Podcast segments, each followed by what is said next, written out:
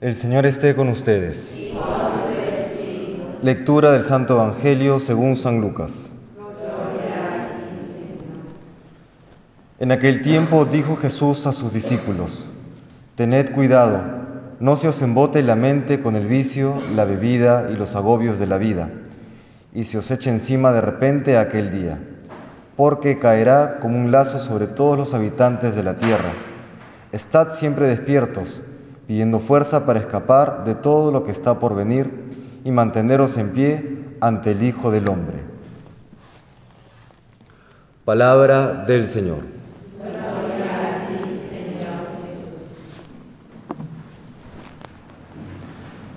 Cerramos así el año litúrgico. Mañana ya comenzamos el Adviento, o más propiamente desde hoy por la tarde.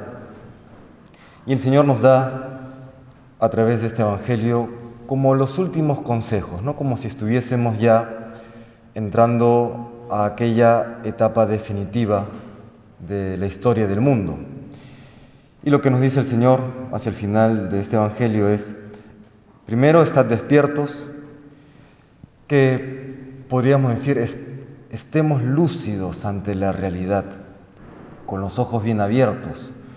Esto, por supuesto, no solamente en un sentido literal, sino tener la capacidad de ver en el lenguaje bíblico implica el estar con, con, la fe iluminando la mente, el corazón, la razón, teniendo como referencia la revelación como, como clave interpretativa de la realidad. Es decir, lo real no es lo que vemos, lo real es aquello que es invisible a los ojos. La realidad espiritual, que aunque es inaccesible a los sentidos por lo menos de manera ordinaria, es la, podríamos decirlo así, la realidad con una mayor densidad. Es la realidad que finalmente va a permanecer. Todo lo demás, todo lo que hoy vemos con nuestros ojos, nos daremos cuenta en su momento que se va como a diluir en una realidad más profunda y más densa, que es ya la realidad espiritual, en esa nueva creación, nuevos cielos y nueva tierra. Pero mientras llegamos a ese, a ese estado del mundo, es importante tener presente que lo que nos permite ver la realidad con toda su densidad son los ojos de la fe. Estemos despiertos entonces para no dejarnos engañar por las apariencias. Y lo segundo que nos dice el Señor, pidiendo fuerza para escapar de todo lo que está por venir y manteneros en pie ante el Hijo del Hombre, pidiendo fuerza. En otras traducciones dice orando, y este orando en el sentido también en, en cuanto que nos pone en relación con Dios. Es la oración lo que nos pone siempre en esa vinculación permanente con Dios. Nuevamente, es casi casi una misma idea, ¿no? Vivir con fe y vivir en relación permanente con Dios.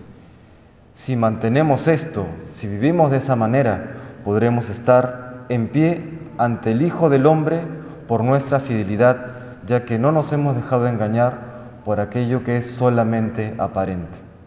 De hecho, cuando el demonio tienta, sabemos que tienta con bienes aparentes, bienes que aunque se nos presentan como apetecibles, sabemos en el fondo que no van a satisfacer.